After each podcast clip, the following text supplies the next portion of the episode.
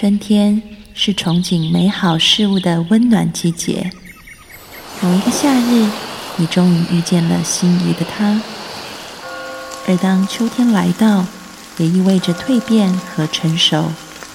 幸好度过了冬季，你变得更加坚强、安定。欢迎收听《心安理得》，我是安安老师。从今天开始，我会陪你走过春夏秋冬。二零一七，让我们做一个刚柔并济的女人。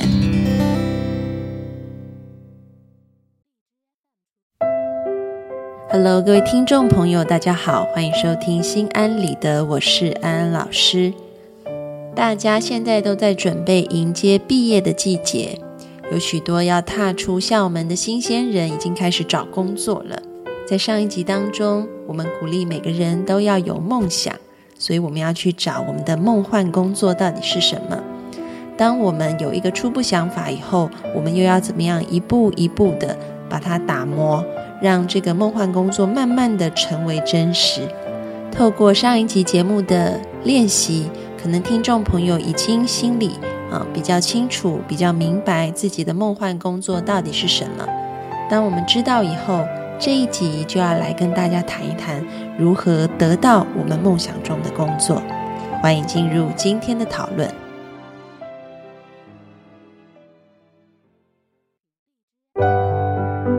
安安老师昨天去参加一个心理学的研讨会，那么在研讨会中午休息的时候，我跟两个教授去吃饭，在饭桌上面，我们就谈到学生即将要毕业。去找工作的事情，然后呢，这个教授就问我说：“安安，你投过几份履历？”我就跟他说：“我没有投过履历。”啊，然后这两个教授就非常的惊讶。一个教授就说：“他一共投过八箱的履历。”我说：“八箱？”他说：“对，是八个箱子的履历，有那么多的履历。”然后他就娓娓道来那个过程。他说：“其实这个过程是非常辛苦的啊！当他一封一封的履历寄出去都石沉大海的时候，他的心情一直往下掉，觉得好像人生快要完蛋了，都找不到工作。终于在熬了八箱履历以后，他才得到了面试的机会。那他说他很幸运，第一次面试他就应征到了这个工作，所以就待在这个学校里面一路做教授。”那另外一个教授呢，听了这个话以后，他就说：“你真是太幸运了。”他说：“我可能投的履历不止八项，而且我面试了十二次都失败。我那时候真的觉得人生一片灰暗啊！直到第十三次，我才录取成功。那他们两个其实都是很优秀的教授，学问也做得非常好。”但是似乎在求职的路上也是磕磕绊绊的，遇到了很多的阻碍和挫折。那么这个就带出我们今天要讲：如果你要找工作，第一点，你的履历要怎么写？啊，安安老师要说，履历，请你依照工作应征的说明来写。也就是说，在应征广告上面，工作说明写什么？工作需求些什么，你就照抄就对了啊！而且，请你要原封不动、一字不漏的照抄。听到这里，可能很多听众朋友会觉得很奇怪，为什么要这么做啊？这是因为，当你的履历被送到一家公司的时候，它会被建档，会被存在资料库里面。然后呢，应征的人很多。那第一线的 HR 就是人资人员会做一个筛检的动作，他们是怎么筛的呢？其实也就是透过关键词来筛检，比如说在应征说明上面，他可能写我需要有良好的沟通能力啊，所以呢，他到时候选履历的时候，他就会开档案，然后在上面打良好的沟通能力，可能有一百份履历，搜出来里面有打出。我有良好沟通能力的履历，就会被电脑挑出来，你才有机会进入下一轮的审核。所以呢，我们写履历的时候，其实要一字不漏、原封不动的，先把这个应征广告上面的说明贴在你的 Word 档里面啊。如果你是用 Word 档来写履历的，那你不要去改这些字，但是你可以在每一句话后面开始去加注啊，去补充这句话。比如说上面已经写了需要有良好的沟通能力，那么你就保留这句话，然后继续在后面加上补充说明。比如说我具有良好的沟通能力，在呃班上啊开协调大会的时候，我总是当主席，协调各方的意见，同学们都对我的表现感到很满意。还记得有一次在协调会上，同学因为意见不同而吵了起来。那时候，我作为一个协调者，我调动他们的同理心，让他们可以先站在对方的感觉去想一想，等等等等。你可以在这个应征广告的说明后面再加上你的补充就好。但是呢，它的主架构你不要去动它，任何的字词你都不要去改它，这样子才会让你在履历一开始被电脑筛选的时候容易跳出来，进入下一轮的审核。我相信我的那一位教授朋友，他寄了八箱的履历，都还没有得到面试的机会，很有可能就是他的履历写错了，因为他是一个太有文采的人，上知天文，下知地理，哈，满腹经纶，有可能在他写履历的时候，他就是用了一些代换，哈，把原本很平铺直述的语句变得太有文采了。以至于电脑跟不上他，所以电脑找不到他的履历了。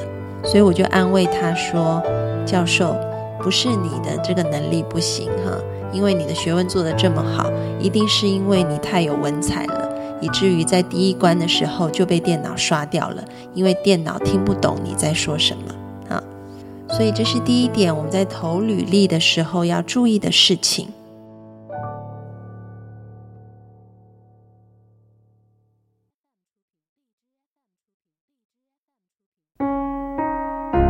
可能有很多人说安安老师，我有注意了啊，我也照抄，因为我文采也没那么好啊，但是我还是没有接到面试通知啊，然后很挫败，因为真的记了很多，怎么办呢？那么安安老师要告诉你一个数字哈，这个数字呢，我在上一集的节目也提过，就是在美国他们有一个调查，发现，在市面上所有的工作当中，只有百分之二十。是靠网络投递履历找到的，也就是说，有百分之八十的工作其实都不是开放在网络上，不是透过你投履历就可以找到的。那你听了可能会觉得很奇怪，那那些百分之八十的工作在哪里？其实它都藏在人脉当中，也就是说，有百分之八十的工作是透过人际网络找到的，而不是电脑网络找到的。所以第二点，我们要找工作很重要的就是你一定要去建立关系、建立人脉。那要怎么样建立关系和人脉呢？如果你本来就不认识那个行业里面的人，该怎么办啊？其实是可以透过一个很好的方法。嗯，还记得上一集节目吗？安安老师会要求学生去做这个访谈啊。访谈有关他们梦幻工作相关的这一些人啊，这一些前辈，其实这就是一个非常好让你建立人脉的方式啊。嗯，你请别人说出他们的职业，说出他们的生命的故事，在对方诉说的过程当中，其实你慢慢的也是在跟对方建立关系。当你把你的梦幻工作，相关的这些人都访谈完毕以后，你也差不多把你的人脉关系都建立起来了。嗯，我曾经看过一个例子哦，这个人呢，他投了三十八份履历，然后一点下文都没有。后来他改变方法，他开始用我们上次说的啊，找出了梦幻的工作以后，开始去访谈做过这些事情的前辈。还有跟这些工作相关的一些人，然后呢，他说他访谈了五十六个人，结果得到了七份工作的邀请，而且在这七份工作当中，有六份都是没有对外面开放，都是没有放上网络的。你就可以知道，这个透过人际网络得到工作的比例之高。所以，如果你今天投履历，你发现怎么都没有上啊，你检讨一下自己写履历的方式。另外一部分，你也不要气馁，因为其实大部分的工作都不是靠投履历得来的，而是透过人脉得来的。所以，透过访谈别人，其实是一个很好、很简单可以建立人脉的方式。因为通常前辈都是喜欢去帮助后辈的啊。那么，嗯，透过你很谦虚、很有礼貌的写信。给他们，然后说自己在做作业，有这样的需要要访谈他们的时候，通常对方都是乐意的。那么大家也不要忘记，在访谈的时候，除了认真访谈以外，还要懂得去表现自己，让对方也可以看到你在这一份工作上面是有兴趣也有能力的。比如说，你可以多问一些开放式的问题。比如说，你在听完他说完他的这个职业生涯的故事以后，你可以跟他说：“前辈，我也很想要进入这个行业，你觉得我要做些什么来充实我自己的能力呢？”那他可能会告诉你 A、B、C，然后你可能可以跟他说：“哦，啊，我看了看，我 A 是有的，B 是有的，但 C 没有，我现在要去充实。”然后你去学一学 C 以后，你可以再回头来跟他联络，告诉他说：“前辈，我现在 A、B、C 都有了。”让对方对你的资讯是保持一个了解并且开放的状态。这样子，当对方有机会，他想要找一些后辈进来这个行业的时候，他第一个就会想到你。那么安安老师要说，访谈啊是一个机会，让你可以去展现你自己的。所以，形象的经营跟管理是很重要的。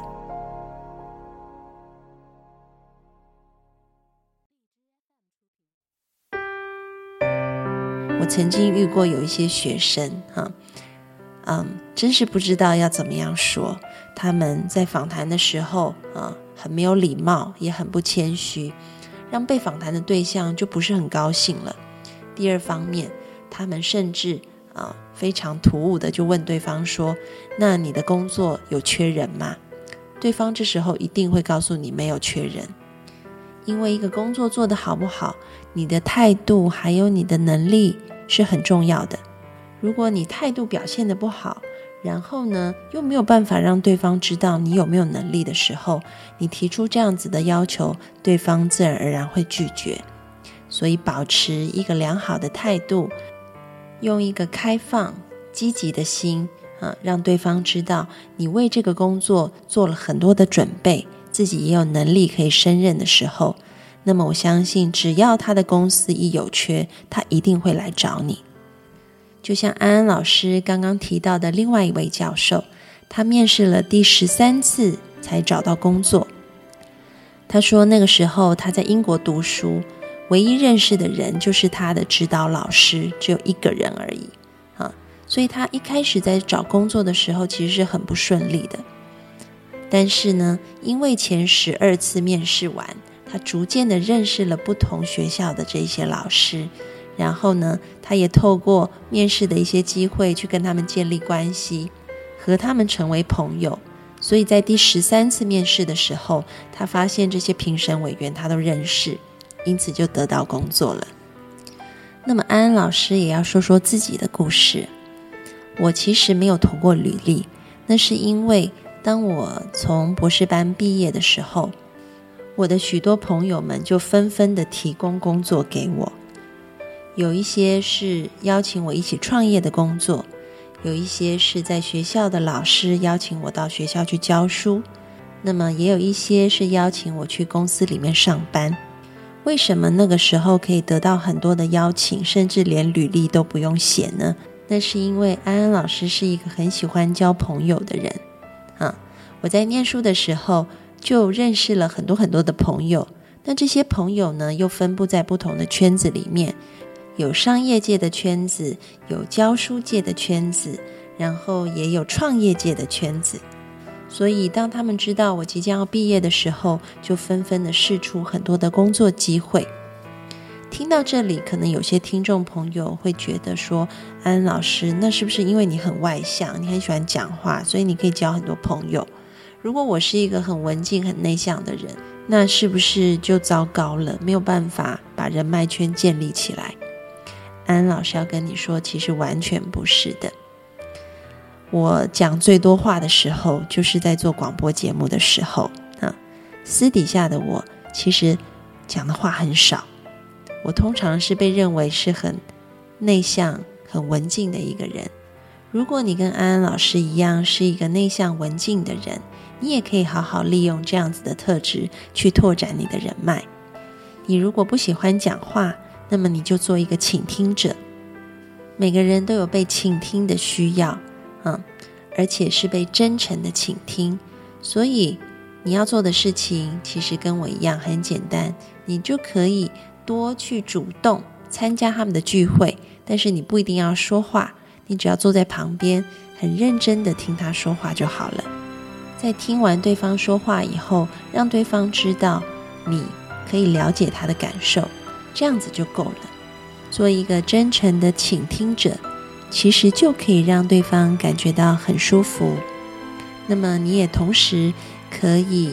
把你的需求告诉对方，希望能够认识更多的朋友，经由对方的帮助和牵线去认识更多的人脉，这样很自然的，在你找工作的时候，自然而然会有很多的人出现，把工作提供给你。所以，我们来总结一下今天所说的：如果要找到梦幻的工作，透过电脑网络，我们要注意履历的写法。要提高自己被电脑搜寻到的机会，那么另外一方面，透过人际网络，更是可以提高你成功的机会。自己要去创造自己的人脉圈，主动出击，谦卑求教，态度要以诚待人，能力要自我提升。你会发现，你不再需要找工作了，因为工作会主动来找你。祝福每个听众朋友。都能够得到自己理想中的梦幻工作。我们下次见喽，拜拜。